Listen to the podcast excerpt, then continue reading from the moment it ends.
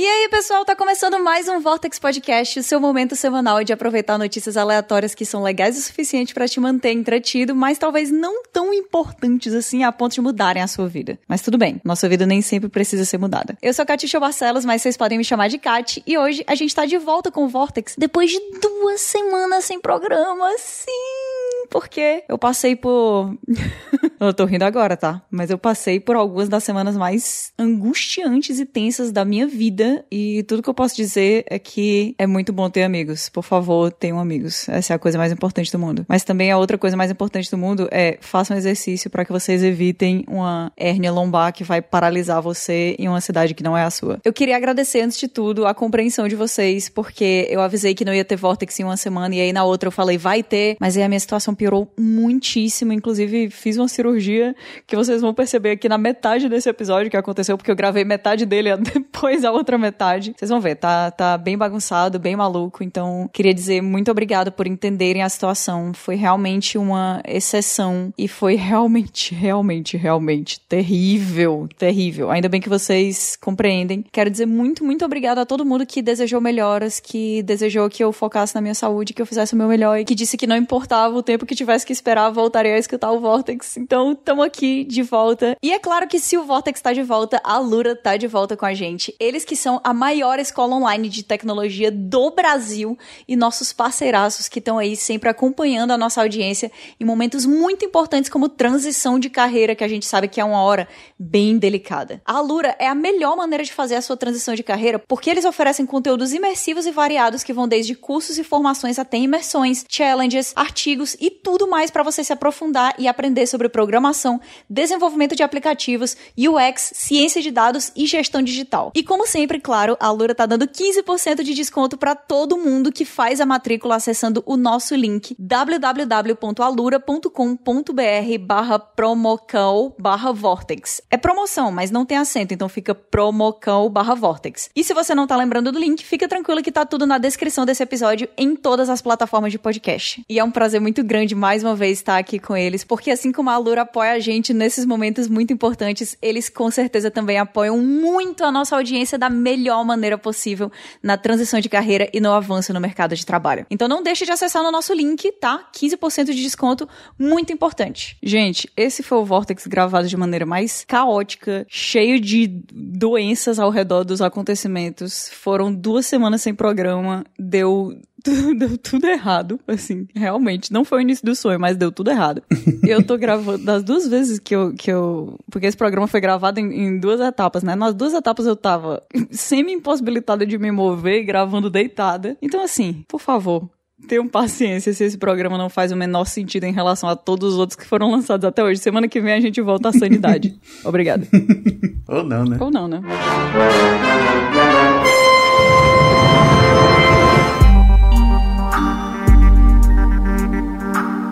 Bom, gente, começando o Vortex de hoje, eu quero dizer antes de tudo que eu estou forçando uma voz de felicidade. Eu tô. É uma atriz. Quem vai gravar hoje não sou eu, é a minha dubladora. Ele tem que abaixar o espírito da saúde, gente, automaticamente. Caraca, que loucura. De Joel, pode botar minha voz um pouco antes aí para o pessoal saber como é que eu tava. Mas eu me recuso a ser bad vibes gravando Vortex. Não pode. É proibido. É isso. É isso. Entrou no Tristeza Vortex. da proibida. Entrei no Vortex. É tristeza proibida. Aí fala só de notícia de desgraça. Sobre a pauta de hoje, eu quero dizer que não tem a pauta porque eu não conseguia levantar, nem ler, nem, nem ir atrás de absolutamente nada. Tipo, eu tô passando dias miseráveis. Mas tudo bem. Tá no futuro, eu tenho certeza que a gente vai rir disso daqui a seis a sete meses. Ou agora, né? Ou agora- Meu Deus, que ódio. E aí é o seguinte, eu peguei só notícias aleatórias, que a gente vai ler notícias rápidas aleatórias. Aham. E todas essas notícias me fizeram muito ou moderadamente feliz. Então, o critério de hoje é esse. Caraca, é um insumo de qualidade. isso. Não sabe o que que tá acontecendo. Eu tô muito mal das costas, né? Minha coluna tá, tá realmente ruim. Ontem, inclusive, expus a minha desgraça na internet, cara, que é um negócio que eu nunca faço. Que eu cheguei e falei, tipo assim, palavras tristes, se liga? Eu vi, eu Foi vi. muito difícil. é. Não, e o foda é que você tipo, tu tá numa situação que tu tem que explicar pras pessoas o que tu tá sentindo, mas não dá, porque parece que você fala, ah, tô com a dor nas costas. Ah, a pessoa teve, sei lá, dormiu erradão, tá com torcicolo, parada dessa. E não é isso, né? Não é isso, não é isso. Na verdade, é um estágio no inferno, o que eu tô passando. porque, na verdade, o que aconteceu é que eu, eu tenho uma hérnia, né, na coluna. Dizer uma também é muita gentileza. Eu tenho hérnias, né? Vamos colocar aí no plural. na, no final da minha coluna vertebral. Aham. Acontece que uma dessas hérnias, né, tá pressionando assim as duas vértebras e elas pressionaram o meu nervo ciático. Então eu tô sentindo uma dor indescritível, indescritível, que Imoral. desce por toda a minha perna, toda a minha perna. Ela, a minha perna esquerda. Ainda eu vi que tem gente que sente nas duas. Se eu sentisse nas duas, cara, eu estaria, Caraca. juro pra ti, cara, eu teria dito assim, porra, eu preciso ficar em coma Desisto. induzido. Eu não tô, É. eu não tô brincando. Essa porra aí, Eu desisto, desisto total. Depois eu conto a história completa. Depois eu conto também para as pessoas como foi o show da Taylor Swift, porque é uma longa história. É, voltar com, com um episódio especial, Taylor Swift. Taylor Swift e hérnias. Taylor Swift e hérnias. Eu poderia contar agora, na verdade, mas seria, seria um pouco triste. Enquanto tá acontecendo ainda é triste, né, mano? Vamos contar, vamos contar. Já, já tá, já estamos aqui. Eu tive um sonho por muitos anos. Ir no show da Taylor Swift. A bichinha. Quando eu te conheci, a gente se conheceu foi o quê? 2015? 2016? Sei lá. Por aí. E, tipo, tu já antecipava essa parada aí. Tu já falava. Completamente, show, nossa, completamente. Eu tô aqui há 15 anos nesse barco. Pois é. Era um grande sonho meu, né? Eu queria demais ir no show da Taylor Swift. Ela, como todo mundo sabe, anunciou e fez shows aqui. E aí, dias antes de eu vir pra São Paulo pro show da Taylor e pra CCXP, tava dormindo, normal. E aí, 5 horas da manhã, eu fui inocentemente me arrastar pra cima na cama. Sabe quando você se, sei lá, você se ajusta no travesseiro pra se colocar um pouco mais pra cima no travesseiro? Você bota as suas mãos na cama e aí você se apoia nas suas mãos e se arrasta um pouco pra cima, né? Nisso aí, Foi se aninhar. ah, Eu fui me aninhar e eu me arrependo até hoje. Nisso, alguma coisa aconteceu na minha coluna. Travou na hora, assim, o nervo ciático, na hora. E a dor, ela foi. Gente, eu não consigo explicar, eu não consigo dizer o, o que eu senti. Eu só sei que, tipo, eu cheguei a desmaiar de dor. Foi uma agonia inacreditável. Foram dias muito difíceis. Eu não conseguia, tipo, levantar da cama pra ir no banheiro, que era do lado da cama. Então eu tava, tipo, sendo carregada pro banheiro por, sei lá, quatro dias. Caraca, velho. E aí depois eu comecei a conseguir encostar o pezinho no chão, tava fazendo fisioterapia. Aí eu pensei, poxa, eu sou capaz de operar um milagre aqui. Spoiler, eu não era, né? Na verdade, tu não pensou isso. Tu pensou que a Taylor era capaz de operar um milagre, né? E se ela tivesse ido lá em casa, acho que ela teria conseguido. Foi. É porque ela não, não tocou, né? É. Mas aí, a minha fisioterapeuta falou assim: olha, a única coisa que pode ajudar você a aguentar essa viagem, minimamente, é se você fizer uma infiltração de corticoide no nervo. E aí eu falei: não diga mais nada. Eu vou fazer isso agora. Isso parece ser muito dolorido, velho. Quando. Tu sabe exatamente o que é isso, tu já teve a mesma dor que eu. Pois o é. odeio é a única pessoa que me entende. Cara, do, do universo inteiro. Só que eu desisti muito antes. Eu me arrependo muito de não ter desistido antes. Eu me desisti, eu desisti no momento que eu fui na, na farmácia e me disseram o preço da pregabalina. Eu, é, eu não posso rir, eu não posso. Tá bom, podem meter a faca mesmo, foda-se. Então, o Odeio é a única pessoa que me entende no universo, porque ele já passou por isso. E aí eu posso te dizer que, que talvez até doa infiltração, dói, não sei o quê, porque na verdade é, a infiltração no, na coluna, no nervo e tal, é tipo aquelas injeções epidurais que a gente vê o pessoal colocando em grávida em filme Caraca. e em série, né? Porque eles colocam, tipo, é entre a coluna um metro vertebral. de agulha. Eu não sei, eu nem vi a agulha, mas sinceramente, cara, eu tenho um novo poder. É porque você fica, você tá com tanta dor que aí você se anestesia pra todas as outras dores. absolutamente nada pode me tocar agora. eu tô imune à dor. Um dia desse eu falei, cara, se alguém me dá um soco na cara, o que vai doer é eu tentar sustentar minha perna enquanto eu tô caindo pra trás. Exatamente. Porque o soco em si. É, eu não sei se contigo é assim, mas tipo, quando eu tava nas crises, né, de, de no nervo, eu sentia como se tivesse o meu nervo fosse o mar. Olha ele aí. ok, ok. Não, pode continuar, por favor. E a dor é um barquinho flutuando. Cara, total, porque ela vai e volta. É! Aí, tipo, ela. Você vê quando ela dá uma. Quando você dá uma. Tipo, você sai da posição. Que tem uma posiçãozinha que alivia assim, 5%. Exatamente. E aí você se apega a essa porra como se não houvesse amanhã. Nossa, cara, essa posição é... e a minha família são as duas coisas que eu tenho. Eu só tenho essa posição na minha família. E aí, quando você desvia dessa posição, tipo, às vezes é, ah, sei lá, um mosquito te picou, alguma parada dessa. Uma coisa que faz você mexer minimamente, você sente o barquinho dando aquela, né, aquela balançada do mar. Eu diria mais, o barquinho para mim, ele tá espalhando petróleo, entendeu? Mas você sabe que quando vai voltar, cara, vai doer muito. E você tem que lidar com, tanto com a dor como com a antecipação do negócio, né? Sim, sim, sim. É porque começa formigando. Uhum. Começa formigando a sua perna. Tipo assim, ó, para as pessoas terem noção do quão sério tá o negócio. Metade do meu pé, o mindinho e o dedo que vem depois do mindinho do pé, eu não sinto eles há 16 dias. Caralho. Eu não sei, eles estão aqui. Eu sei que eles estão aqui. E quando eu mexo o meu pé, eles mexem junto, mas eu não consigo sentir eles assim. Tipo, eu toco neles e parece que tem um, um grande band-aid enrolado neles dois. Eu não sinto eles direito, eles são dormentes há muito uhum. tempo. Parte da, da minha perna também um pouco. Mas essa parte da minha perna, ela, ela tá dormente, mas ela dói muito, entendeu? É, é difícil explicar, sei. É porque, tipo, a parte mais externa, né? Na parte da pele mesmo, você não sente nada. Eu, pra mim não, foi você a, não sente. Pra mim foi a canela, no caso. Fiquei com a canela completamente dormente. Só que por dentro, parece que tem alguém agarrando o nervo e apertando assim, ó. Vai, filha é, da puta. É, exatamente, exatamente. Nossa, é, é uma dor indescritível. Tem crises e crises de nervo ciático, às vezes as pessoas sentem um pouco menos, às vezes elas sentem só é, descendo da coluna até o glúteo ou então até metade da coxa. Para mim foi a perna inteira e ela foi extremamente aguda, extremamente aguda. Fui lá, fiz a infiltração e pensei, estou curada, óbvio. óbvio. O cara diz assim: olha, até três dias você vai sentir assim uma, uma melhora que você, você tá coberta aqui por meses. Cara, tem um negócio que me pega muito, é promessa, sabe? Promessa Caraca. de médico. Quando, quando você tá mal, muito mal, e com muita, muita dor, uhum. qualquer promessa é a corda da esperança que você se amarra, cara. É impressionante. Ah, e, e, vindo de um médico, para mim é como se fosse um profeta. É um profeta, é um profeta, 100%, pô, 100%. Aquela. Ele é um médico muito muito competente, fez tudo direitinho, tipo assim, localizou meu nervo por ultrassom, fez uma infiltração também na coluna.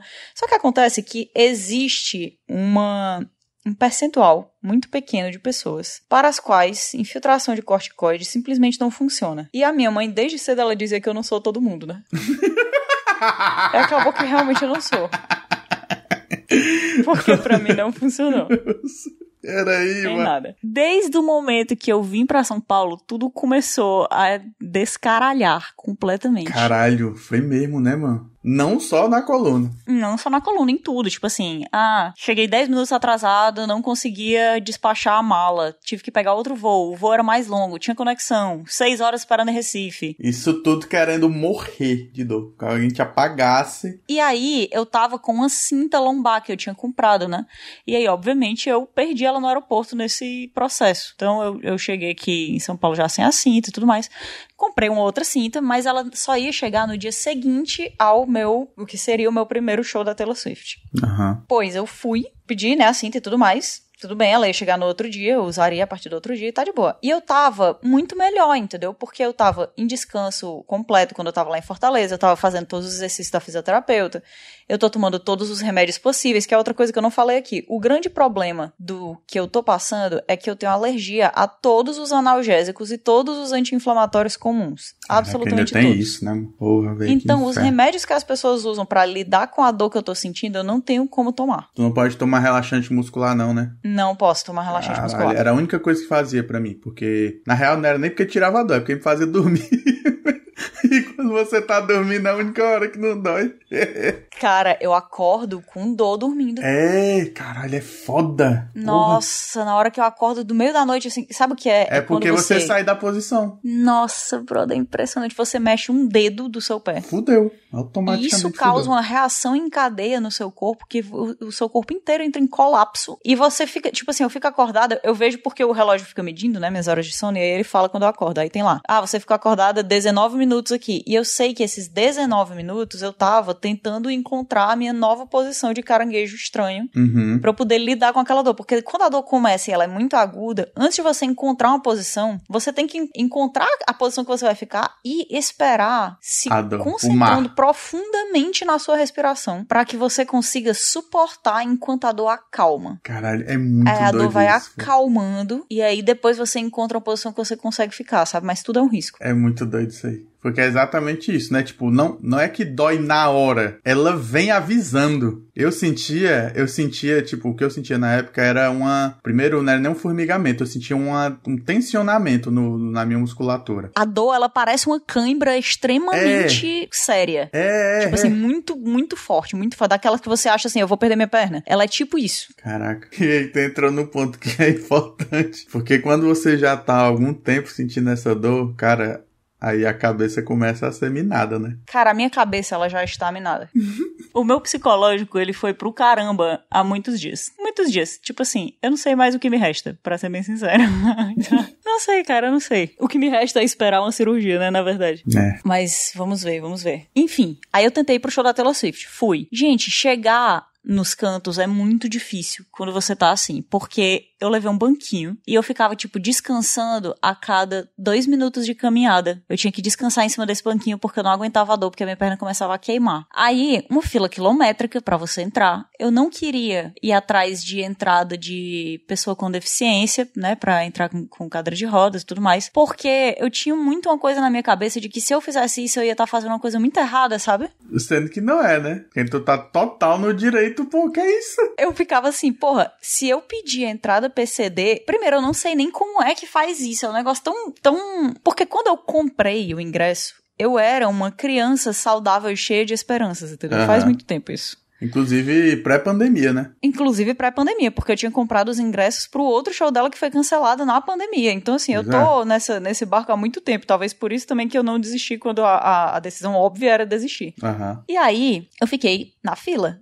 E a fila é assim: as pessoas andam um pouco, param, andam um pouco, param. E eu tava, eu tinha levado um banquinho bem, bem pequenininho, sabe? Eu tava muito na esperança que alguém tivesse com pena de mim e me deixasse entrar com esse banco. O banco tava. Peraí, peraí.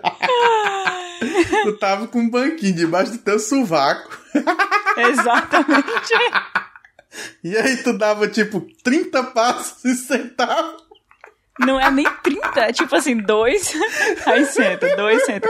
E aí é foda, cara, porque tava chovendo. É engraçado, né, cara, como a burrice é a única coisa que não vai embora quando você precisa que ela vá. Porque eu super me arrumei pra ir pra esse show da Taylor. Aí eu tinha uma roupinha específica, eu tava com um vestidinho específico, um casaco, meu Deus, eu vou da era Evermore. Aquelas, né? Sim, sim. Jurei, jurei. Aí a gente Vivendo o chegou sonho, lá. vivendo o sonho, tá certo. Vivendo o sonho total, vivendo o sonho total. E aí a fila no meio da rua, obviamente, né? Porque a fila pra entrar na fila Na VIP pré-fila pra entrar na. tava com oito quarteirões a fila. Me! Oito quarteirões de São Paulo, né, mano? Que na conversão direta são tipo muitos. 64. não, não, mentira. Eu acho que um quarteirão é o padrão. arquitetos não me processem. Eu não sei se são arquitetos que fazem isso, desculpa. Aquela, eu tô pensando aqui. A chuva caindo, asfalto molhado. Tu lembra quando eu tomei uma latinha de refrigerante no Centro Dragão do Mar? Refrigerante não, de cerveja. E achei que tinha pegado leptospirose? Aham. Alguns episódios atrás, gente, a gente contou. Cara, no momento. As minhas, as minhas costas, elas estavam no nível que, tipo assim, absolutamente nada mais importava. A minha perna doía tanto que nada importava. Então, no momento que eu cheguei com a minha capinha de chuva, meu vestidinho longo e a minha perna doeu pela primeira vez, eu sentei em cima do meu banquinho de plástico. E o meu vestido inteiro caiu dentro de uma poça, assim, da sarjeta da rua de São Paulo. Deus. A água correndo, assim, ó.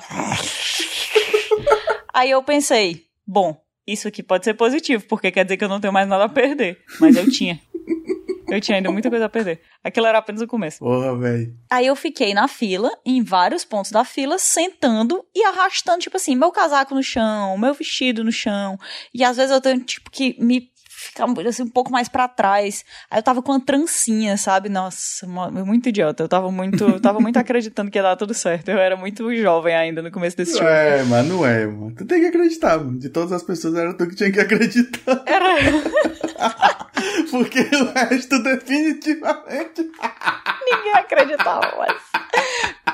Mentira, a Marília, que tava comigo, minha amiga, ela acreditava. Uhum. É, então, assim, aí a gente pegou, entrou, foi, foi pra fila. E aí tem uma hora que a fila, ela passa andando lentamente, lentamente, lentamente, e aí começa a, a tipo assim, tem uma hora que vai muito rápido, quando entra num, tipo, num alambrado que tem lá. Uhum. E a galera começou a correr desesperada, e eu não consigo andar a mais Ups. de 0.0002 km por hora mancando. A três passos por hora. A manada de pessoas correndo desesperadamente. E tudo que eu pensava é: se, se alguma dessas pessoas se tacar em mim, aqui eu fico, entendeu? aqui eu vou ficar. E aí eu ficava segurando meu banquinho embaixo de um sovaco. segurando o braço assim no alambrado, no outro me movendo, usando de bengala. E aí tem uma galera é, que fica perto do alambrado dizendo assim: Ei, não pode entrar com esse banquinho, me dá aí esse banquinho de presente. Ô, louco. A galera disse assim, ei, me dá esse banquinho, não pode entrar não, me dá de presente, não sei o que, não sei o que. Mas eu não queria largar as minhas esperanças, entendeu? E aí, tipo, eu cheguei no portão e uhum. não aguentei, tive que sentar no banquinho de novo. Na hora que eu sentei no banquinho, todo mundo ao meu redor ficava o tempo inteiro. Tá bem, tá, tá, tá, tá, tá tudo bem, tá passando hum. mal e tal. E eu falava, eu tô com problema no ciático. E, gente, eu não achava que esse problema era tão comum ou tão conhecido, mas toda vez que eu falava, estou com problema no ciático, qualquer pessoa olhava para mim e fazia... Eita.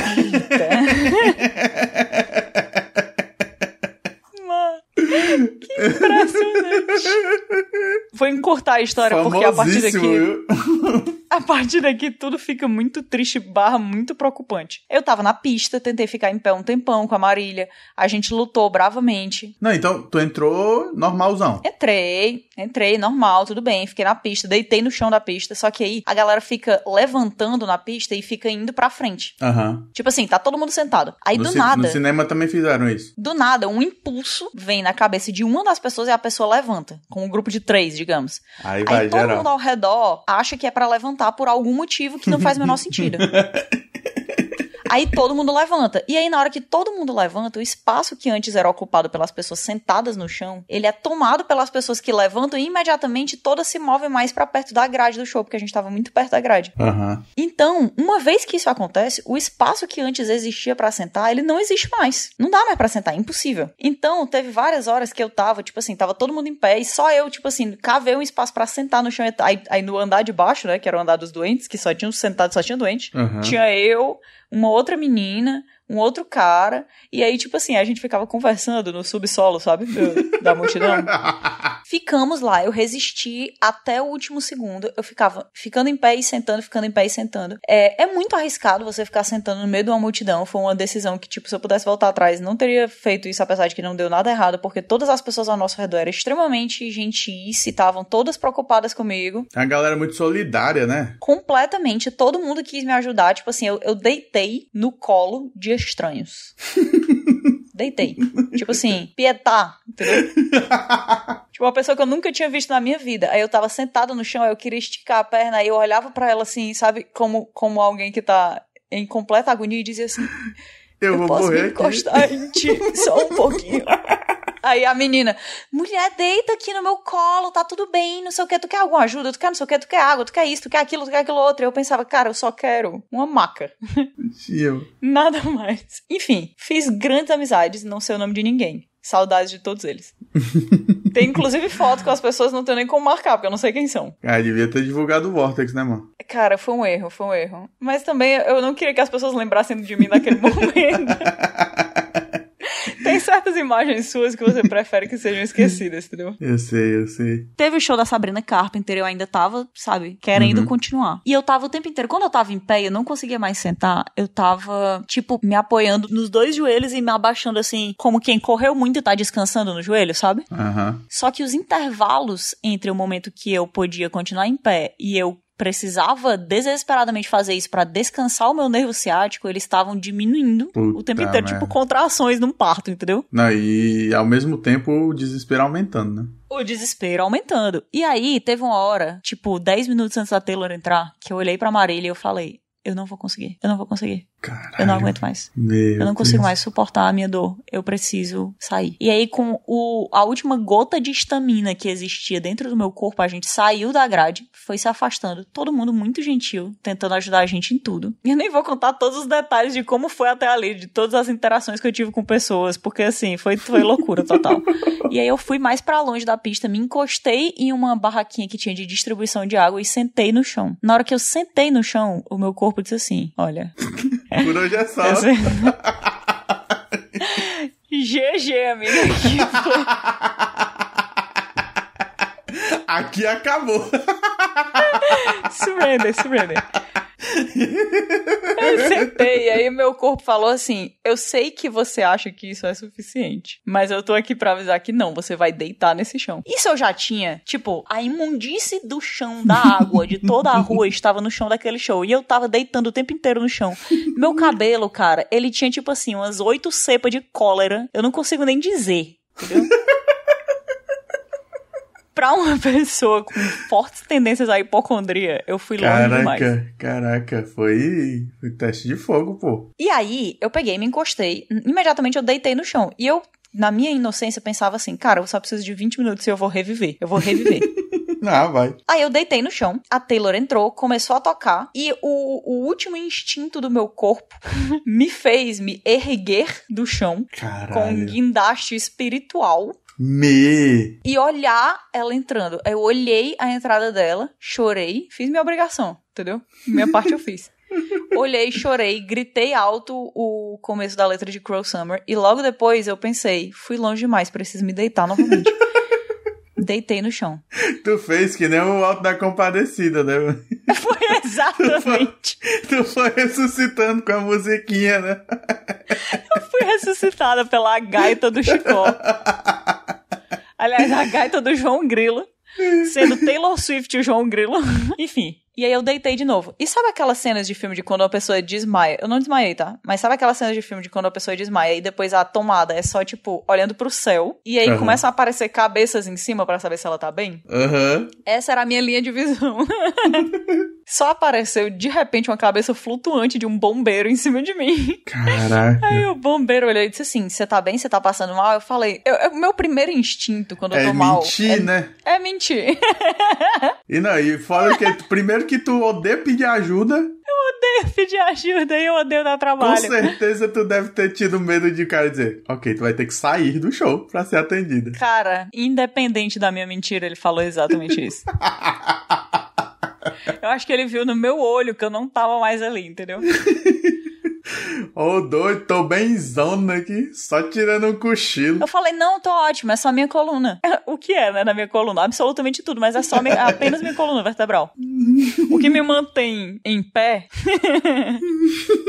o que me coloca no reino cordata dos animais, é só isso. Enfim, é, ele falou: olha, não pode ficar deitado aqui, é, porque as pessoas podem pisotear você. Isso esse tempo inteiro, eu não tô citando, mas o tempo todo a Marília tava comigo, me protegendo, feito uma guarda-costas. Então ela tava, eu tava deitada no chão, ela tava em pé, em cima de mim, com as duas perninhas abertas, assim, me fazendo uma barreira humana para as pessoas não pisarem em cima de Murinho, mim. né, mano? Mano. Isso que é amizade verdadeira. Total. E aí ela virou pro show, foi olhar o show. E, e eu juro pra ti, foi tipo assim, um minuto enquanto ela olhava pro show, esse bombeiro foi embora. E eu pensei, ok, vou conseguir descansar 20 minutos. O bombeiro me perdoou. E aí se materializaram depois outros três bombeiros em cima Deu, de mim. deu respawn, deu respawn. Deu respawn. Ele chamou o mob e aí a galera chegou em cima de mim. E tipo assim, parabéns para as pessoas que estavam fazendo o trabalho delas ali. Elas realmente tinham que me tirar dali. Eu tava sendo extremamente irresponsável. Elas estavam certas, eu tava absolutamente errada. Dito isso, na, é- na época, na época, né? No dia, eu não tava conseguindo usar o meu cérebro corretamente. Não que eu consiga no dia a dia, né? Mas Era aí. eu falei, não, eu preciso ficar aqui, só, um- só um 20, me dá 20 minutinhos. Eu negociando com os bombeiros, cara, meu Deus. E aí eles, não, você vai ter que ir pra. Aí tinha uma das, das bombeiras, ela era bem mais dura, sabe? Aham. Aí ela falou assim: não, você vai ter que sair daqui e se você não conseguir levantar, você vai ter que ser levada pra enfermaria imediatamente. Aí eu falei: me recuso, não vou. Não vou, não vou. não vou. Me obri... Botou Me a mãozinha obriga. na cintura, deitada no chão. Mas é porque assim, ó, eu tenho muita alergia a tudo tudo, tudo. Aham, aham. Eu não sei o que vai acontecer comigo na enfermaria. Eu não sei se uma pessoa pode errar uma substância e me colocar em uma situação muito complicada. Nos outros shows que tinha tido, teve uns relatos muito preocupantes de Aham. irresponsabilidade do, do- da galera que tava lidando com o Receitas, estado do né? pessoal, né? E aí eu falei, me recuso, não vou. E aí ela olhou pra mim e disse assim: se você se recusar a sair daqui, os bombeiros vão tentar levar você. Se você não, não sair daqui, a polícia vai levar você. E se você se recusar a ir pro, pra enfermaria, você vai pro hospital. Louco. E aí eu fiquei, tipo, no chão, né, olhando o céu e o rosto dela. Isso a Taylor Swift truando, tocando atrás, a Era Lover. Caralho, Kati. E eu juro pra ti, Eu jurando Que que, nessa tinha hora- sido okzão, mas peraí, mano. nessa hora ela estava tocando You Need to Calm Down. e aí a mulher olhando pra mim. A polícia vai levar você. You need to calm down.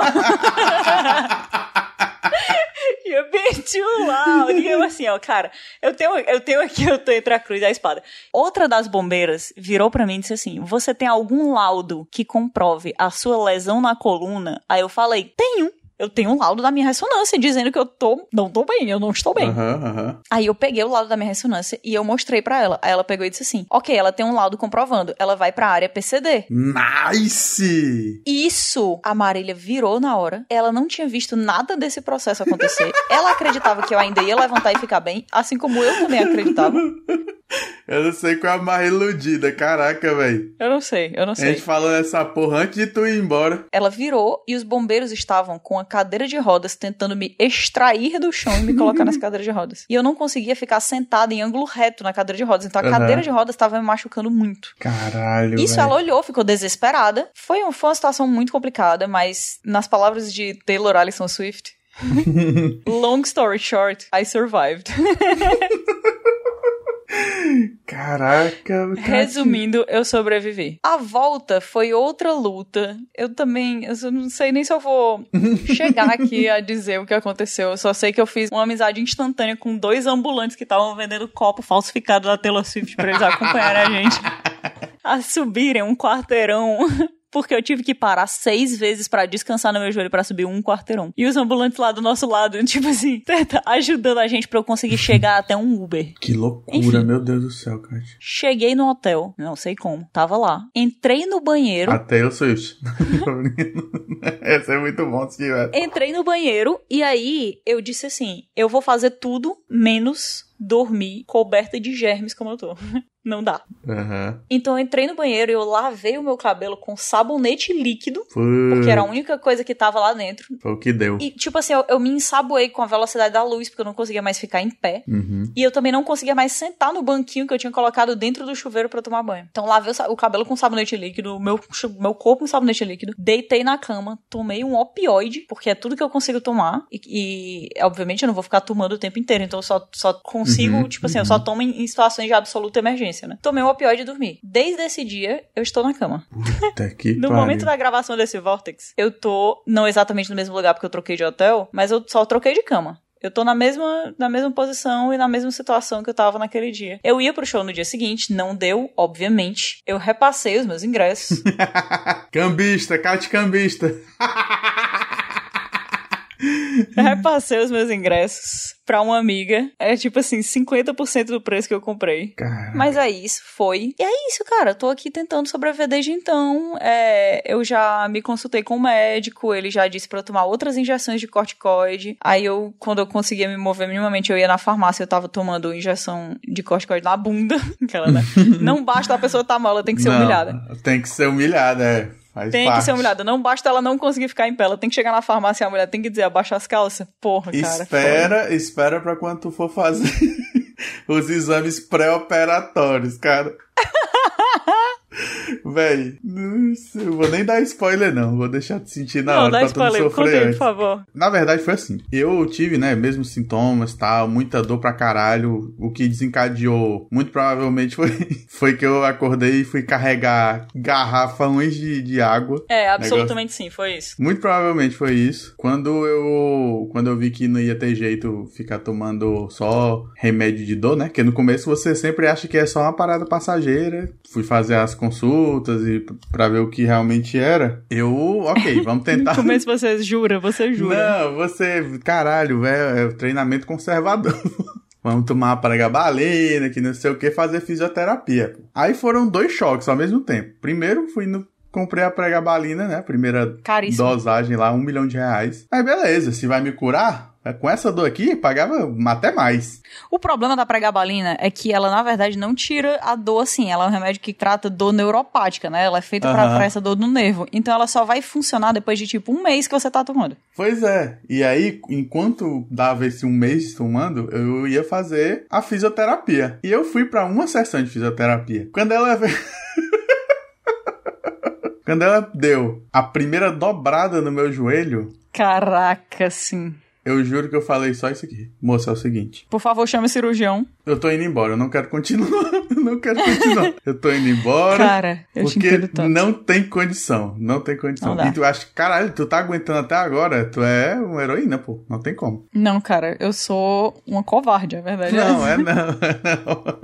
eu deveria ter ido atrás desse negócio dessa cirurgia há muito tempo. Confiou na ciência, pô. Na ciência. É isso aí. Eu confiei muito na ciência, cara. Enfim, eu tô aqui há seis dias tomando os, os remédios. Absolutamente nenhum melhor, aparentemente. Mentira, eu, melhor, eu melhoro. Só que a dor na minha perna é tanta, tanta, tanta, que precisa ficar, tipo, um fisioterapeuta liberando um pouco o meu músculo pra eu conseguir, tipo, ficar em pé, minimamente, entendeu? Uhum. Então é isso. Agora que eu, eu devia ter gravado um Vortex inteiro, eu tô aqui contando toda a minha história de vida. O fisioterapeuta já falou que tá chegando já já. Mas o Vortex vai ser sobre isso mesmo. Eu vou botar só notícia de, de idoso aqui nesse Vortex. Não, mas eu tava dizendo aqui quando, quando eu precisei. Quando eu fui resolvi fazer a cirurgia mesmo, e você tem que fazer uma bateria, né? Que o plano aprovar e tal, você faz, tipo. Claro, claro. Tira vários raios-x de ressonância e não sei o quê. E, cara, se a pessoa não consegue sentar reta na cadeira, imagina tirar um raio-x que você praticamente tá fazendo a posição ali como se tivesse jogando Twister com cinco pessoas ao mesmo exatamente, tempo. Exatamente, exatamente. É isso aí, é isso aí. É muita humilhação, pô. É muita humilhação. Então, boa sorte. Eu tô aqui com quatro travesseiros na cama e é impressionante como não é o suficiente. Não. Porque você bota dois travesseiros embaixo de uma perna, aí o outro travesseiro tem que segurar o pé, e aí o outro travesseiro tem que ficar no seu pescoço, e o outro travesseiro tem que ficar embaixo da sua cintura, mas ao mesmo tempo o travesseiro do pescoço às vezes atrapalha. Então, cara, eu passei quatro dias em uma posição e a minha orelha quebrou. Não, e aí quando você acerta a posição, você lembra que esqueceu de encher a garrafa d'água e deixar do lado. Caraca, total, total, total. E aí eu tô num hotel com várias pessoas, cara. Eu tô com hotel, eu tô num hotel com o Didi Braguinha, entendeu? Se eu falar alto, ele chega aqui com, com o cirurgião. E uma coquinha. E uma coquinha gelada. Mas eu não quero atrapalhar as pessoas, cara. Isso é torturante. Ter que pedir ajuda é torturante. Na minha primeira injeção de corticoide, o Leonel e a Emília foram comigo. A Emília, que já gravou Vortex aqui comigo uhum. no episódio do Glitter. E aí o Leonel, eu tava numa situação completamente miserável. E o Leonel olhou para mim e disse assim: Kat, tu não precisa fazer tudo sozinha. Real? Eu olhei para ele e disse: Eu preciso sim. Acho que você está me confundindo com outra pessoa. É, é foda, é foda. Não adianta te dizer. Eu pessoalmente não. preciso, não sei você. É só ignorar e foda-se. Fica sofrendo aí. Então é isso, gente. Essa, esse é o update da minha saúde. Foi por isso que não teve Vortex semana passada. É, esse início de programa, talvez um pouco mais bad vibes do que a gente gostaria, né? Mas pelo é. menos agora a gente tá, tá rindo porque eu tô deitada, né? Daqui a pouco, quando eu tiver que ficar em pé, não estarei mais rindo. A bichinha. Aí eu faltei todos os dias da CCXP, porque todos os dias eu esperava acordar revivida pelo corticoide, e todos os dias o corticoide dizia hoje não. E é isso. Continua aqui. Eu vou dizer que, que eu perdi todas as esperanças? Não. Mas eu vou dizer que o meu espírito continua vivo? Também não. né? eu, tô, eu tô, tipo, a esperança de Schrödinger. A bichinha, mano. Até acontecer, eu tenho ou não, não sei. O pior é que o que faz por ti deve ser tipo 1% da dor que foi tirada. É, cara, e aí, talvez, como a dor talvez. é muito grande, aí é como se não fosse nada. Pra ser sincero, eu ainda não consigo fazer nada, sabe? Eu tô com um sonho muito grande de ir hoje pro jantar do Nerdcast RPG que vai ter, porque eu vou ficar sentada. Putz. Então eu vou medicada e aí eu vou tentar ficar sentada lá, porque eu não quero deixar as pessoas na mão quando elas estavam esperando, que eu não quero decepcionar ninguém. Meu Deus, mano. É uma ótima hora para fazer cosplay da, da fadinha. Falta só voar. Meu Deus, cara, como é que eu vou contar tudo que aconteceu? É impossível. É, eu tenho que fazer um especial depois só da cirurgia da hernia de disco, mas spoiler alert, foi isso. Se tu parar pra pensar, agora é teu Novo Testamento, né? Mano? Esse é meu Novo Testamento, cara. Eu espero que daqui pra frente eu seja mais gente boa também. Mas, porra. Desde a última gravação, eu tive algumas das piores dores da minha vida. Meus amigos me resgataram, me obrigaram a ir pro hospital. Eu descobri que eu tava com hernia de disco do tamanho de uma, sei lá, de um punho humano. E que parece um alienígena. E que parece um alienígena. Passei por 600 mil problemas tentando contactar meu plano de saúde estando em São Paulo, porque eu não consegui voltar para casa, porque eu tava com muita uhum. dor e não conseguia ficar em, em pé, nem sentada, em canto nenhum, pra ser sincera. E se o meu, é o que eu falei, né? Se o meu áudio estiver diferente aqui, é porque agora eu tô morando com o Leonel e a Emília. A Emília que gravou o episódio episódio do Glitter comigo. Agora ela é minha mãe. Adoção surpresa. Adoção surpresa, yeah. total. É, porque eu fiz uma cirurgia. De fato, fiz uma cirurgia endoscópica de hernia de disco. Inclusive, acabei de descobrir, nem te falei isso, que tem ah. um vídeo da minha cirurgia, cara. Caraca! Tem um vídeo da minha cirurgia. Eu não sabia porque eu tava chapadaça da anestesia geral, né? Completo ou é só os stories? Eu não faço a menor ideia, não, faço, não sei. Cara, se for completo, tu pode colocar num VHS, que nem os antigos. Será? O vídeo tá num pendrive Drive. Caraca, nice. Tem que upar no YouTube pra galera eu ver. Eu acho que eu não quero fazer isso. eu tenho a minha fita de aniversário de um ano até oh, hoje. Eu quero ver o bebê odeio. tu já odiava coisas. Mas é basicamente eu chorando o aniversário inteiro, que eu era um bebê chorando. Ah, mas criança é isso, né, pô? Minha cirurgia também deve ser eu chorando o tempo inteiro. Mentira, porque eu estava sob anestesia geral. Inclusive, é por isso que eu não sabia que existia o vídeo. Porque quando eu voltei da anestesia geral, eu tava na Disney, né, cara? Eu não sei o que tava acontecendo. Não, é só um time skip, né? Tal hora você tá lá e tal hora você acorda cheio de cobertas se tremendo de Não, frio. com cinco pessoas em cima de você dizendo assim, mexe o pé. E eu tenso, né? Caraca, será que eu não consigo mais mexer meu pé? é agora. É agora que eu vou descobrir. Não, mas deu tudo certo. Enfim, aparentemente a Emília me falou que tinha esse vídeo da minha cirurgia, mas eu não lembrava. Eu fui, eu fui descobrir ontem. Eu recuperei essa memória ontem. Na verdade, não recuperei a memória, eu só acreditei que ela já tinha me dito antes. então, quem sabe no futuro. Caraca, não sei mais. Não sei mais gravar Vortex, cara. Eu sinto que eu mudei de pessoa. Eu sinto que eu não sou mais divertida como um dia eu fui. Hoje em dia eu sou só amarga. Ou deve ser o efeito de um milhão de remédios que tu tá tendo que tomar pra recuperação. Pode ser né? isso, pode ser isso. Inclusive faz dias que eu, eu não consigo almoçar. Eu não consigo almoçar mais. E tu tá gravando deitada. Porque eu fico. Depois que eu tomo os remédios, depois do café da manhã, eu só tenho vontade de vomitar até às seis da, da noite, sabe assim? É impossível. Caraca! Dias difíceis, Inferno. dias difíceis. Do futuro, gente, eu vou chegar aqui e aí, nossa, eu vou gravar um Vortex contando absolutamente tudo como. Vai, vai ser um episódio triste, tá? Vai ser um episódio muito triste. Vai nada, vai nada. Mas até lá. A gente tem a capacidade muito grande de rir das nossas próprias tragédias. Pô, a gente é muito bom nisso. Ainda bem, né, cara? Que sobra pra gente. E essa capacidade, é. Não, e vai aumentando conforme a gente vai se distanciando disso. É verdade. De... Não, cara, daqui a um mês eu vou estar rindo de tudo que aconteceu. menos, menos do dinheiro que foi gasto na cirurgia particular, né? Fora isso. Nossa. Tudo bem, vamos à pauta. Eu acho que eu quero ah. começar um quadro novo no Vortex. Caraca, ela voltou diferente O mesmo. quadro novo é Argumento da Semana. Ah. Tudo isso porque a Sabrina Carpenter, que é uma cantora que abriu os shows da Taylor Swift aqui, né, no, no, Brasil, ela é uma pessoa muito engraçada, cara. Ela é uma pessoa muito engraçada. E aí, eu nem vou... Cara, eu vou abrir uma matéria, calma. Não tô dizendo que toda semana vai ter um argumento, mas eu tô dizendo agora. que algumas semanas vai ter um argumento.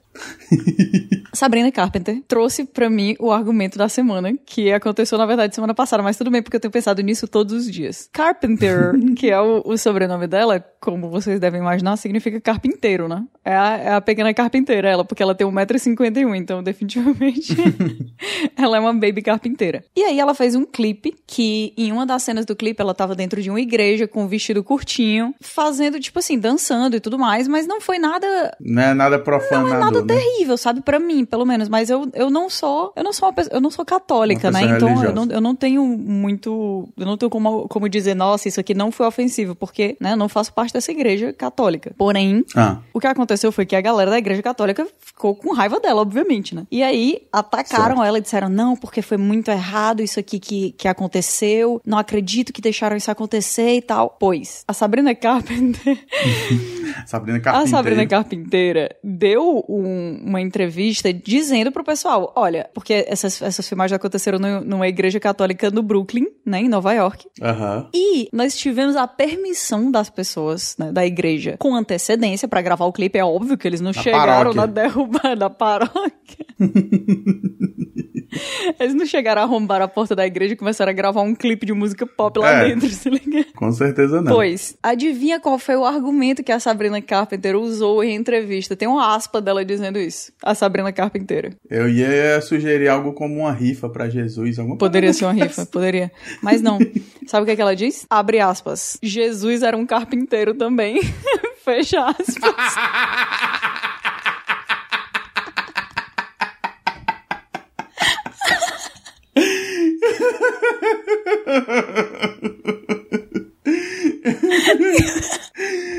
O bom é que fica a critério da pessoa que tá escutando avaliar se ela tá fazendo associação por ela ser da família de Jesus ou se ela é uma parceira de sindicato, né?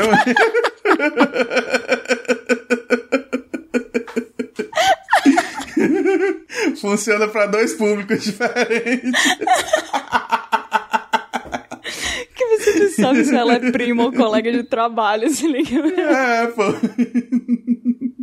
Cara, não, é, não é possível, pô. Eu juro, cara, Não é ela, falou, possível. ela falou isso, eu não tô, eu não tô brincando. Eu, eu, eu digo porque na hora que eu li isso, eu pensei, é meme? É meme? Não é verdade, ela não falou isso, é impossível, é impossível. E aí eu fui procurar a matéria e é verdade. Ela simplesmente lançou essa. Ele disse, ela disse, nós tivemos a aprovação da- dos responsáveis antecipadamente e Jesus também era um carpinteiro. Então é isso, gente. Esse é o argumento da semana. Tu vê, né? Que esse argumento é bom o suficiente pra eu criar um quadro inteiro em cima dele. Caraca, é o debut. é o debut do quadro. Não tem como. Sabrina, parabéns.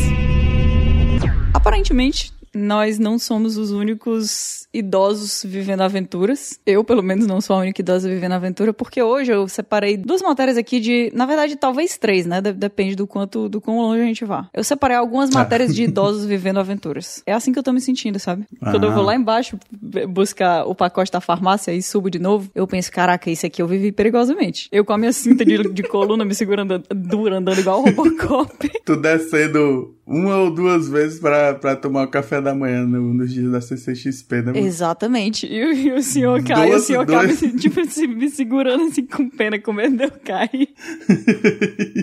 Dois passos, uma hora de descanso. Nossa, cara, foi muito difícil. que tu desce pra tomar o café já, já chega jantada, né? Já chego jantada, não? E, e quando chega o pessoal dizendo assim, olha, acabou o café da manhã. Aí eu fiquei, meu moço, eu acabei de sentar, por favor. Ah, a matéria é a seguinte, já começa forte, tá? As palavras são bonitas. Gangue de aposentados pede comida mais cara do restaurante e foge correndo sem pagar a conta.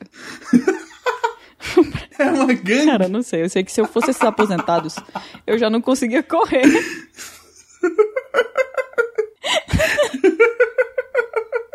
Só pelo título você já sabe que eles têm mais do que eu. Flexibilidade, capacidade cardiorrespiratória, Aham. é, estabilidade, estabilidade espinhal, né, no momento, e coragem. e fome, né, no momento. Porque. Pô, mas é muito forte você dizer gangue de idosos, né? Aliás, gangue É de gangue, aposentados. né? Aposentados, não é de idosos. mas eu suponho que eles sejam idosos. de idosos. Eles contribuíram. É verdade, né, cara? Cara, o que que classifica uma gangue, na tua opinião? Não sei se é uma opinião, mas na tua opinião. Uma gangue, eu entendo que tem que estar com objetivos minimamente criminosos, né? Ou pelo menos delituosos. É, mas tipo, um- um- três pessoas não é uma gangue. Três pessoas não é uma gangue. E tipo, pra ser uma gangue, será que tem que ter uma... Tem que ter o líder. É, tem que ter um líder, é verdade, é verdade. Tem que ter um líder, ué. Tem que obedecer a uma hierarquia aí, minimamente. Eu acho que tem que existir também há um certo tempo, né? Tipo assim, uma organização de um dia não é uma gangue. É, não, é. é agentes do acaso. Agentes do acaso. Perfeito, perfeito. Exatamente. pois, o prejuízo custou mais de 500 reais e os quatro idosos ainda não foram identificados. De quanto? 500 reais. Pouco, achei pouco. Era um restaurante É, humilde. achei que... Mas às vezes eles estão eles testando o modus operandi deles pra ir passar pra maior, Caraca! maiores delitos, pô. E Ei. começaram nisso, tal hora eles estão, sei lá, numa parada bem carona. É que eu acho que se a gente for... Não, 500 reais é muito dinheiro, pô. De quantas pessoas eram? Pera. Não, era, se é uma gangue, a gente tá assumindo que é pelo menos cinco. São quatro aposentados. Quatro, 120 pra cada um. Assim, é caro. É caro, mas, né, se a gente for no rodízio de carne caro em Fortaleza, a gente gasta mais do que isso aqui, pô. Ah, não, e é, e é o prato mais caro. Dependendo, até restaurantes mais, mais medianos, assim, tem o prato mais caro. Esse aqui foi no bar Paladar, em Fortaleza, na 13 de maio. Ei, o Paladar fechou, né, cara? Saudades. Caraca, Saudades. saudades, paladar. A matéria diz o seguinte: o- o jornalista, ele tem humor, né, cara? Apesar de tudo. Sempre que tem uma matéria assim engraçadinha. Que, que alguém fez alguma coisa errada, mas a pessoa, ou é, sei lá, um, um animal, ou um bebê, ou um idoso, ou alguém, tipo, de algum grupo que pode ser considerado minimamente adorável, o jornalista Aham. considera isso como uma licença pra ser engraçadão. e tudo bem, eu entendo. Mas é, eu acho justo, eu acho justo. Eu acho justo também. Né, se eu fosse o dono do restaurante, eu ia ter uma notícia publicada sobre o meu É restaurante. publicar isso aqui. Então é tipo, é, é publi. De graça. Ah, assim, não é de graça, mas. Não, mas 500 500 reais reais. o público, pô. É, não, veio bater aqui no Veio Vortex, bater no né? Vortex. E vou dizer, isso aqui é um elogio, cara. As pessoas irem até o seu restaurante roubar a sua comida é muito forte isso. Caraca, é isso aí, pô. Eles se livraram de uma, um código de ética social aí pra poder se alimentar da sua comida. Cara, eu sou muito Tá contra maluco. essa pessoa que ir atrás desses aposentados, tá? Se essa pessoa for atrás desses aposentados, ela tá errada. E eu, eu espero que o restaurante dela vá à falência. Mas continuando. A matéria começa assim: o golpe tá aí, cai quem quer. Ou cai quem não consegue alcançar o grupo de idosos na corrida. Eu. Tô rindo, mas é de É preocupação. Catixa fazendo a segurança da, do restaurante. É. Quatro aposentados deram prejuízo no restaurante Mad Max em Hornsea, East Yorkshire, sem pagar a conta da comida mais cara do estabelecimento no último sábado, dia 11 de novembro. Já não foi o último sábado, né? Caraca, é muito, é muito, é muito bom que o nome do restaurante é Mad, Mad Max. Eles não conseguiram perseguir ninguém. Então, mas não é Mad Max igual o filme, é M-E-D-M-E-X, porque é comida mexicana. Oxe. ah, tá bom. Assim sim. Como é que pode, cara, Ah, isso aqui então ser tá. tão bom, porra? Aí tá bom, aí beleza. Eu não sei porque que eles colocaram Mad com M-E-D em vez de, de Mad, tipo, de É, louco, pois tipo, é. mexicano louco, entendeu? Será que, é, será que é tipo mexicano mediano? Pode ser. Eu acho que é o nível do tempero só. Só Ah, pouca pode pimenta. ser, pode ser, pode pimenta. ser. Os quatro aposentados ainda não identificados reclamaram do prato. Eles tentaram uma outra estratégia Eles tentaram primeiro. a primeira pô. estratégia de gratuidade foi dizer que a comida tava ruim.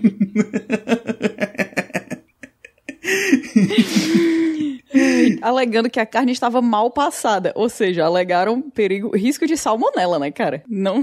Caraca, foi.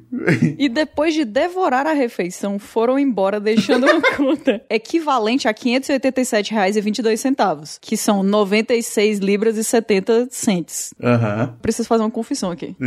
É paia quando você chega num restaurante e você pede uma comida e a comida tá ruim, cara. Porque você tá pagando por ela. É, não, caraca, é- eu sou, normalmente eu sou uma pessoa dificilmente irritável, apesar de meu, Apesar do, do- do Do seu nome de batismo ser odeio. Exato. Pode continuar. eu sou bem tranquilo, mas se tem uma coisa que me deixa puto, é pagar caro por comida ruim. Nossa, cara, é muito paia. E às vezes nem é pagar caro, é tipo só você gastei grana e não me satisfiz. É, gastei grana numa comida ruim. Tipo assim, se eu tivesse comido meu miojo com requeijão em casa, eu estaria muito mais feliz do que eu tô aqui. O parâmetro é esse. Em casa eu poderia fazer muito melhor e em menos tempo. E em menos tempo, é, é. Não, eu acho, eu acho isso revoltante, tá? Mas assim, ao mesmo tempo, eu tenho um problema muito grande. de- eu, tenho, eu tenho um problema muito grande de dar problema pros outros, entendeu? Caraca, total, pô, eu tenho reclamar. Nossa senhora. Então, pra chegar num ponto que eu chego num restaurante e eu falo assim, gente, tipo, eu já fico com a voz de choro, se liga? eu sei, total. A carne não tá no ponto que eu pedi, eu com o olho cheio d'água, assim. Sendo que a resolução, às vezes, é uma parada bem É, fácil. às vezes é um negócio simples. O pessoal pega e diz assim: ah, você quer que eu parta no meio e passe de novo? Tá, tudo bem. Ou então, tipo, você quer que eu troque? É, tá, tá muito bem passado pra você? Tem um tudo bem. milhão desses lá na cozinha. E, tipo, pras pessoas é muito simples, mas pra mim não é simples reclamar, cara. É muito doloroso. Eu entendo demais esse Seria sentimento. tão mais fácil Porra. se simplesmente acertassem.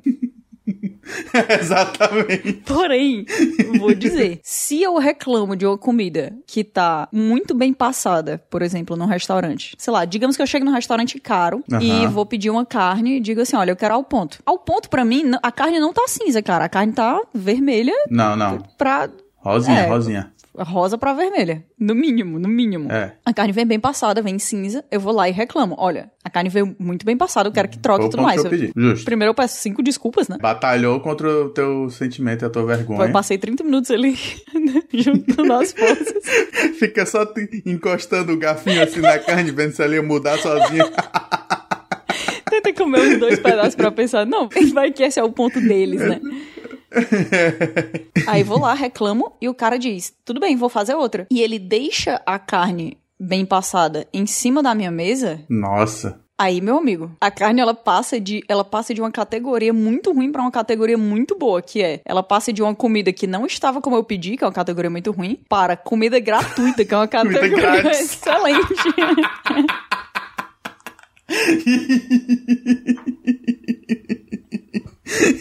Não existe comida ruim de graça, não existe.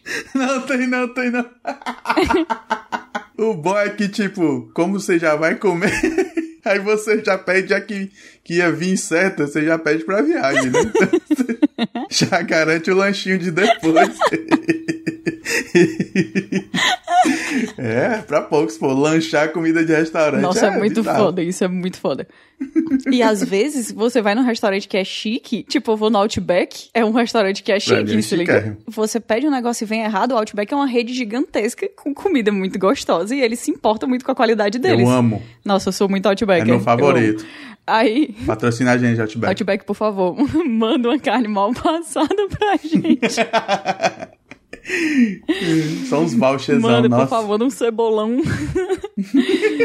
bom, mas aí, se eu vou lá e digo, olha, isso aqui não tá bom. E aí, de vez em quando, e é muito raro, entendeu? Acontecer um negócio desse no Outback. Aí o cara do Outback pega e diz assim: olha, coloquei aqui pra viagem, coloquei um pãozinho a mais e tudo mais. Tipo assim, a sua dor de cabeça. Uh, Cara, pode. a- eu vou dali embora, eu sou a fã número um daquele estabelecimento. Não.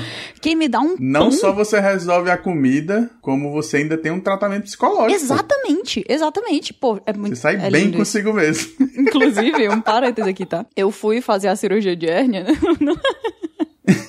voltando, voltando às mazelas da vida de jovem Não, idosa. mas isso tem a ver com a comida gratuita, que é, no hospital eles dão comida, Tá, né? tá. E aí o hospital que eu fiz a cirurgia, ele era muito show. Muito show. Ele era tipo. Caraca. mui- nossa, muito show. Aí no, no café da manhã, eles. No almoço, inclusive, não consegui comer. E até hoje eu fico pensando, cara, que eu, eu desperdicei comida gratuita. Podia ter Porque perdido. eu não né? conseguia ficar acordada por causa da anestesia, entendeu? Aí a mulher trouxe a comida, depois voltou pra recolher a comida, disse que ia levar embora a comida porque eu não conseguia acordar. E eu lembro de eu lutando contra o meu corpo pra eu conseguir acordar o suficiente pra comer a comida de graça, entendeu?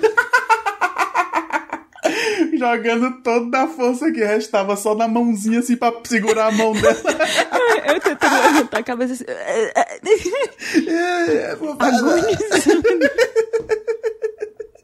Quando eu acordei horas depois, muitas horas depois, eu tava muito tonta porque eu não tinha comido nada, eu não conseguia comer nada. Aí eu pedi o lanche da tarde, né? Que eles têm. Hospital é um negócio, cara, que a galera não fala, mas é muita comida. Não para de ver comida um segundo no hospital, porque se o doente parar de comer, ele vai se prejudicar, entendeu? Aham, então tem tipo seis refeições por dia. Não sei se são seis, mas são muitas. Aí veio o café da tarde. E aí eu comi absolutamente todos os itens do café da tarde até o. Quais você quer, senhora? Um de cada, por favor. Cara, eu só deixei o sachê de açúcar. E aí, depois, veio a, a, a outra refeição e a Emília tava lá comigo, né? E a Emília é exatamente a mesma Aham. pessoa que eu. Então, no banheiro do, do meu quarto de hospital tinha uns shampoozinhos daqueles de hotel. A gente trouxe absolutamente todos. Todos, todos. A gente só não trouxe Eu a devo luva. ter coleção A gente disso. só não trouxe a luva da enfermeira porque não dava. Mas sabe o que aconteceu? O quê? Os pães, eles vinham em plastiquinhos individuais, né? Um pãozinho. E aí Fofo. não consegui comer o pão. Aí eu olhei pra Emília, a. Emília olhou, olhou pra mim, a gente falou, cara, é óbvio Você sabe que, que a gente vai guardar esse pão, é óbvio. é óbvio. Pois na hora que o cara veio, A consciência. A consciência compartilhada de vocês dois, né? Com um olhando pra outra. E só balançou a cabeça assim, ó. Positivamente. Aí o cara, de noite, quando eu recebi a alta, o cara veio me buscar na cadeira de rodas, né? O maqueiro. Aham. Meu Deus, que vergonha. A tal hora a pessoa com um pão dentro do pijama. Eu já tinha me trocado e tudo mais, aí tava lá minha bolsa. Aí o maqueiro foi pegar meu casaco pra botar em cima da cadeira de rodas pra me ajudar e caiu o pão no chão.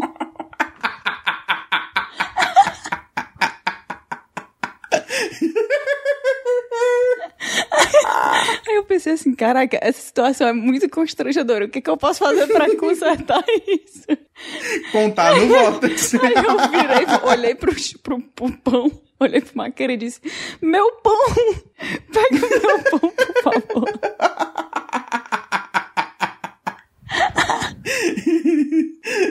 Não vai ficar ninguém pra trás. Traga o meu pão, por Nenhum favor. soldado vai ser deixado pra trás desse quarto, moço. Meu pão, por favor. Aí o bichinho começou a rir. Eu falei, moço, por favor, não me julgue. Eu em cima dessa cadeira de rodas, morrendo de medo de machucar as costas, segurando o pãozinho. O bom é que a pessoa sentindo vergonha de levar um pão e a cirurgia foi um milhão de reais. Exatamente, tá exatamente. Quero dizer pra todo mundo que ontem no café da manhã eu comi o pão, tá? Então, E foi o melhor. cara, pão. foi o Ia melhor. ser muito pão. engraçado se o pão fosse ruimzão, Nossa, né? ele mano? era um pão muito bom, tu não tem noção. Será? Ainda bem que eu trouxe esse pão, ainda bem que eu briguei por ele. eu me arrependo até agora de não ter pedido uns, uns pãozinhos extra, dizer, ô, me traga três pãozinhos. Só pra- Certeza, pô, certeza que eles Três pãozinhos pra eu levar pra casa, moça, por favor. Enfim. É pro tratamento, é, É pra, pra, pra recuperação. recuperação. Pessoal do Hospital Samaritano, se vocês estiverem me escutando. Desculpa todo o trabalho que eu dei. E aí os idosos fizeram isso, né? Eles tentaram reclamar do prato, que tá, porque a carne tava mal passada. Mas é muito forte eles reclamarem e logo depois devorarem a refeição.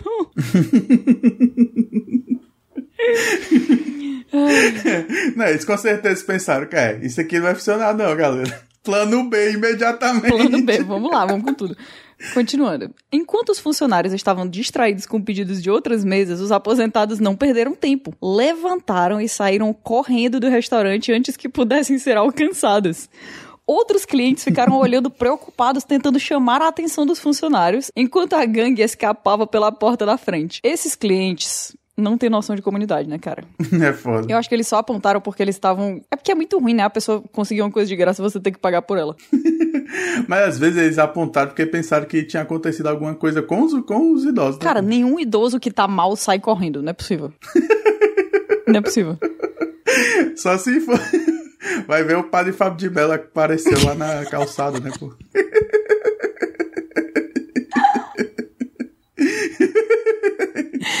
Às vezes ele tem esse efeito sobre esse povo. Ele tem esse efeito sobre todo mundo, não apenas idosos. Tem um videozinho no TikTok, mano, que é muito bom, pô. fale mais. Ela tá reunida com a família dela, né? E aí tem pessoal de todas as idades, né? Aí ela tá filmando eles, né? Fingindo que tá lendo o celular, mas ela tá filmando eles, na verdade. Aí ela solta lá na sala de jantar com todo mundo distraidão, né? Padre Fábio de Lima morre aos 47 Nossa, anos. cara. Aí fica Isso é desumano, uma isso é gritaria desumano. inacreditável. E aí acaba o vídeo. Ele corta imediatamente. é bonzão. Deixa eu ver se eu acho que é vai possível, mandar. cara. Não, tu vai ter que achar, porque agora a gente vai ter que botar nas redes sociais. Cara, mas é desumano a pessoa falar uma dessa num- numa mesa de domingo, no almoço de domingo. Vou mandar no próprio. No TikTok, tá. Eu tô com meu celular do lado, eu consigo. Tudo bem porque o padre Fábio de Mello não morreu, mas deu pra ver no olhar É, da, não, da- é. da senhora principal que tava no centro da tomada que ela não tava bem. É, se você quiser saber o que é terrorismo psicológico, Veja esse, vídeo, com certeza. Continuando. Em entrevista ao The Mirror, a proprietária Rasha Aid, Racha Não sei como é que fala o nome dela. Não, lavar os olhos. disse que acredita que o grupo pretendia sair sem pagar o tempo todo. Por quê? Tu acha? Eles entraram no restaurante cerca de 18h30, escolheram sentar perto da porta, Nice. optaram pelos pratos mais caros do cardápio e só foram embora horas depois. Caraca! Caraca, eles esperaram a digestão, né? Eles pô? esperaram a digestão, que obviamente eles iam correr, né? Eles precisavam ter digerido. Você tem o seu momento de jiboia ali logo depois de comer 500 reais em comida. Exatamente, exatamente. E eles esperaram mais do que isso, o restaurante lotar. É verdade, Eles caraca. chegaram na hora que o restaurante abriu, sentaram na mesa do lado da porta, pediram todas as comidas mais caras, encheram o bucho. Uhum. E esperaram ficar Se invisíveis. tratando de aposentados, devem também ter pedido um chazinho de boldo pra fazer a digestão. Um cafezoinho. E aí, na hora que lotou, tava todo mundo, né? Todos os garçons estavam ocupados, várias mesas pedindo conta e tudo mais. Aí eles, uh, partiu. O pedido foi uma, abre aspas, torta de tortilha com quilômetros de altura e estrogonofe de carne, que eles reclamaram estar mal cozido. Como um pedido de desculpas pela reclamação, o restaurante ofereceu uma bebida grátis que eles também consumiram. Não. Caraca, então eles, eles, eles deram a coragem que faltava pro grupinho. Completamente, eles deram o, o ok, né? O aval. E a gente confia em vocês, vão, amigos. Depois da refeição, Racha disse que o grupo aproveitou a banda ao vivo por cerca de uma hora antes de pedir outra rodada de bebidas. Então não pagaram nem o couvert, Pagaram né? nem comer, ficaram lá na seresta um tempão, pô, bebendo cerveja. Raquel dos teclados lá Raquel. tocando na rodo. E os funcionários acreditam que o pedido das bebidas foi para distrair o garçom para que eles pudessem correr. E nessa hora eles fugiram. As imagens das câmeras de segurança mostram os clientes golpistas se levantando da mesa e colocando seus casacos no momento que a garçonete está no bar fazendo o pedido das bebidas. Eles olham ao redor para conferir se não há ninguém olhando para sair rapidamente do restaurante sem pagar pela comida. Caraca, tem vídeo disso aí? Tem- eu acho que tem vídeo, eu não tô vendo aqui, mas eu vou procurar, com certeza. Tá, tá. Bom, eu não vou ser feliz até eu ver esse vídeo. Não, por favor, né? Racha, mãe de dois filhos, proprietária do estabelecimento com seu marido Claude, de 47 anos, afirmou que ficou muito chateada com o incidente. Tô chateado. O casal compartilhou a história no Facebook na esperança do grupo ver e se arrepender, voltando para pagar, mas até agora ninguém se manifestou. Ah, vamos voltar Cara, que assim. tipo de técnica Confia. terrível é essa, sério? Quem é que acha isso? Vou te expor e você vai se arrepender. Vai virar notícia, aí você vai voltar. Volta o cão arrependido. Aí o comentário é o seguinte: eles não eram clientes locais e eram apenas visitantes. Eu nunca os tinha visto antes. As pessoas pareciam muito elegantes e eram bastante velhas. Pareciam ter cerca de 65 ou 70 anos. Fiquei muito Ela é chateada. bastante não, ela é bastante velha. Essa galera aqui tá com o joelho em dia, inclusive. Por favor. Fiquei muito chateada porque um dos clientes também reclamou da nossa carne. Ganhamos um prêmio por vender o melhor bife de Hornsey. Lamentou o Racha. Esse talvez foi o maior crime, né, pô? Pô, cara, esse crime aqui, ele foi grande mesmo. Que aí feriu o orgulho da galera do. Na verdade, eles nunca esperaram que eles voltassem pra pagar. Eles só queriam expor a galera que reclamou do ponto da carne deles. Excelente. Mas até agora, né? Nenhum dos idosos foi preso. Ah, diz aqui, Racha contou que o incidente não foi relatado para a polícia local. Excelente. Mas as imagens foram Ótimo. compartilhadas nas redes sociais para expor os clientes na esperança de que alguém reconhecesse e viesse para recuperar o prejuízo. Eu espero que esse prejuízo nunca seja recuperado. Essa história é muito boa. Se pagarem essa história, vai ficar pior. Exatamente. É isso que eu, é isso que eu acho. Acho que o pessoal que leu a notícia devia pagar um- uma parte da vaquinha. Eu acho tá? também. Vamos fazer uma vaquinha pra eles. Bora. Eu dou três reais. E o meu pão que eu roubei do hospital. Mentira, que eu comi ele. é, então sabe que se tu fosse doar diretamente pra eles, esse pão nunca mais seria Nunca visto. mais seria visto. Mas tudo bem, porque seria pros idosos, pra gangue de idosos que, que rouba. É, rouba já pensou se a restaurante. gente faz a vaquinha, eles ficam com a vaquinha e continuam sem dar- devolver, Caraca, ia né, ser pô? muito foda isso. E por último, pra encerrar o Vortex de hoje, eu quero trazer dicas de longevidade e saúde que eu tô precisando, né, cara? Depois, depois que eu perdi uma parte Opa. de mim no meu disco herniado. que inclusive, né? Calma, eu vou fazer a transição e eu conto essa parte mais chocante na próxima notícia. O meu médico me deu uma informação muito importante logo antes de tirar minha hérnia, que ele disse assim: se você quiser, você leva até pra casa a hérnia. A pessoa que me dá essa informação, ela não sabe com quem tá mexendo, né? Ei, quando eu fiz a minha, eu não, não tive esse direito, não. Eu acho que ele falou como uma piada, ele não esperava que eu topasse. Dito isso, a minha hérnia tá aqui dentro da minha mala, na minha frente. Que? dentro de um potinho. Tu vai mostrar pra galera? Eu vou mostrar pra galera. Mas assim, a gente vai. vamos, vamos postar nas redes sociais a minha hérnia. Que, segundo. na- nas palavras do médico, ele tava falando pra me tranquilizar. Eu não sei se era pra me tranquilizar, mas ele falou repetidas vezes. Assim, um grande abraço, doutor Ricardo, você me salvou. Eu nem conheço, já considero pacas. Ele disse assim: Nossa, minha amiga, mas sua hérnia é muito grande. aí dizia assim, aí ele olhava de novo o exame e falava: Ô, minha filha, mas é enorme.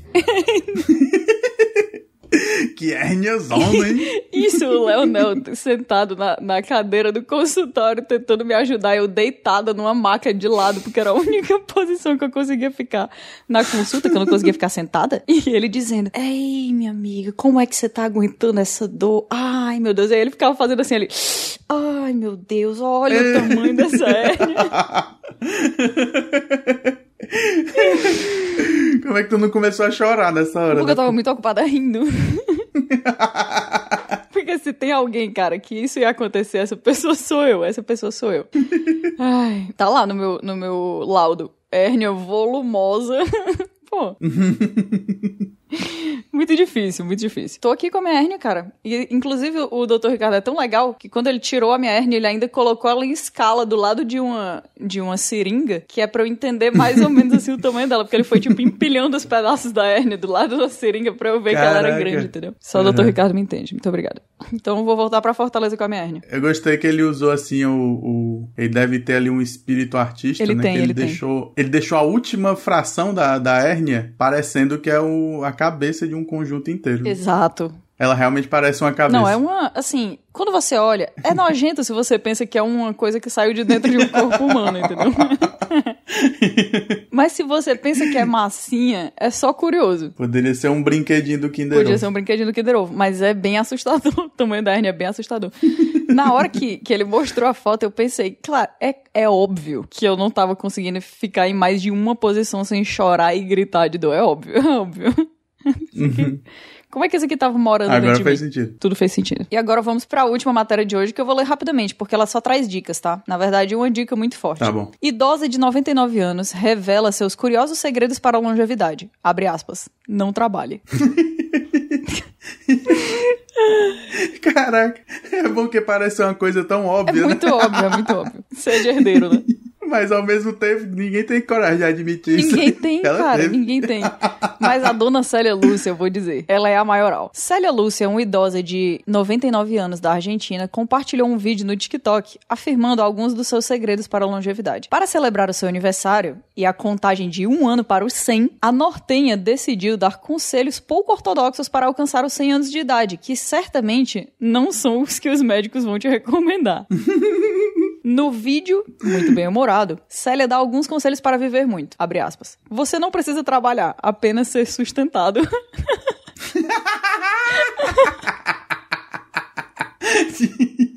Começou bem. É, esse negócio de tipo, não, porque você tem que trabalhar até o último dia da sua vida, senão você não tem É. propósito. Não, não. Realização Não, não, profissional. não. Eu quero que seja sustentado. Quero a minha mesada e não me encha o saco. Não me enche o saco. Minha aposentadora do governo me deve isso aqui. Segundo conselho que ela dá é: você não precisa se movimentar muito porque eu nunca pratiquei nenhum esporte. Caraca! Ela tem quantos anos mesmo que eu não peguei no começo? 99 anos, cara. Caraca! 99 anos. Eu vou entrar na minha era fitness, né? Agora na minha era atleta. Não sei se vocês sabem disso. Porque agora, depois do Deus que eu abençoe. passei, eu vou construir músculo até eu virar o The Rock. Pra eu nunca mais ter que sentir o que eu senti. Aham. Então, infelizmente, eu não vou ser a dona Célia Lúcia. E por fim, segurando algumas empanadas, disse que é necessário comer bem e rico. Ou seja, comer comida boa. Obviamente. Não necessariamente saudável. Não necessariamente saudável e não necessariamente pagando por ela, como aprendemos mais cedo nesse, nesse mesmo episódio. Obviamente, as dicas de Célia devem ser levadas com uma dose de cautela, em especial sobre movimentação e esportes. o pobre do jornalista.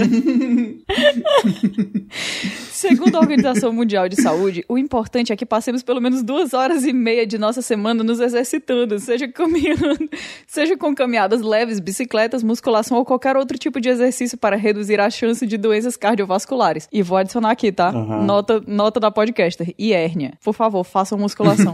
Gente, se eu puder dar um conselho para vocês, é, não tenham a vida que eu tive. Não tem.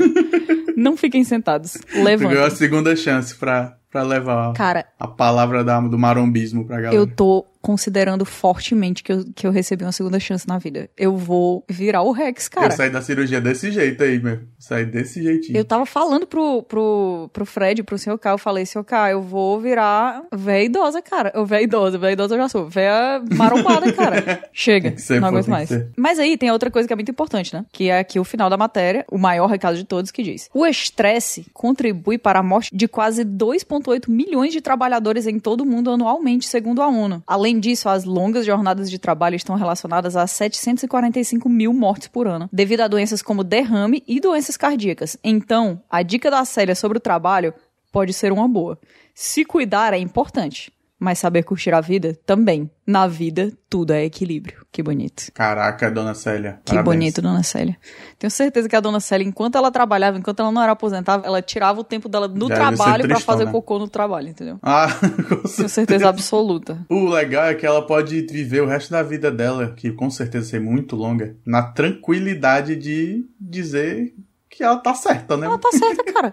Ela não tem mais como estar errada, entendeu? Independente do que ela faça daqui pra frente, ela já tá Não, certa. e eu acho que, tipo assim, existem argumentos, existem. Obviamente, né, a ciência é uma coisa que não é discutível e tudo mais. Mas como que você vai chegar pra uma pessoa de 99 anos e dizer, não, o jeito certo de você viver muito é você praticar Cooper todos os dias? E a mulher tá lá, não fez nada, a vida dela inteira tá com 99 anos e tu tá morrendo com o joelho todo estourado aos 40. Pô, É isso, pô. Minha falecida vovó, que também morreu com 99 Olha anos. só. Quer dizer, Dona Célia não morreu, mas minha vovó sim. Dona Aldinha, a estratégia dela era mingau de girimum. nossa, isso parece muito bom. Somente isso. Somente isso. Ela tomava mingau de girimum e assistia o progra- programa do Silvio Santos. Pronto. Não fazia exercício, fazia nada. E fofocava, né? Ah, mas aí você falou agora, tá?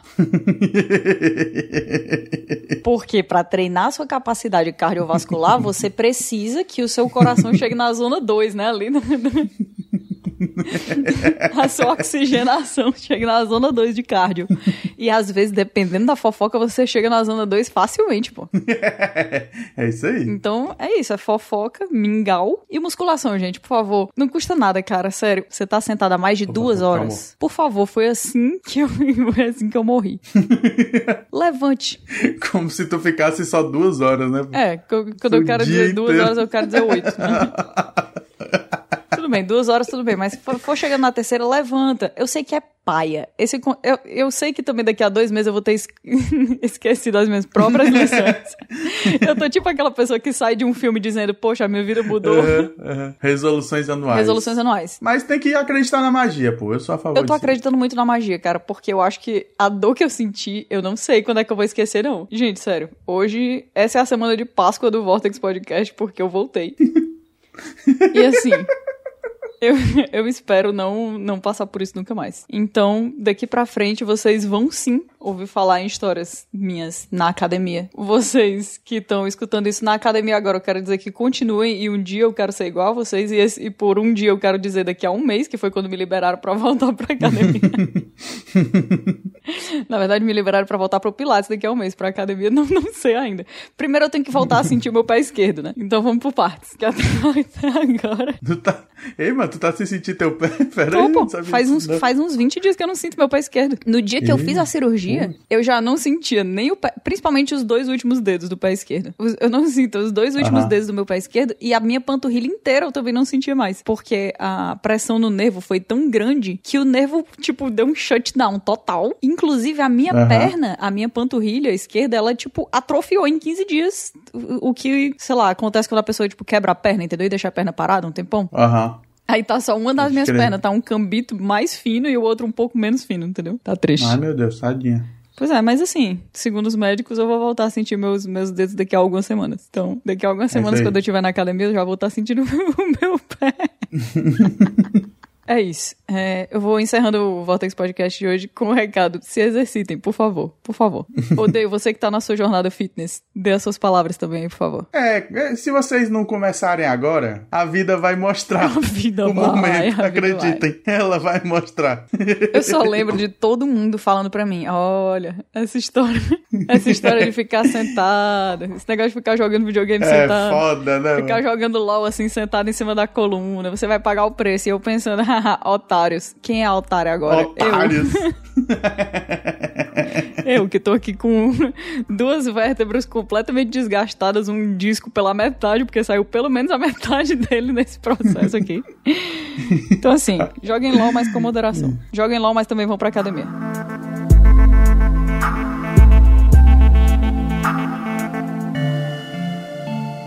Parasol.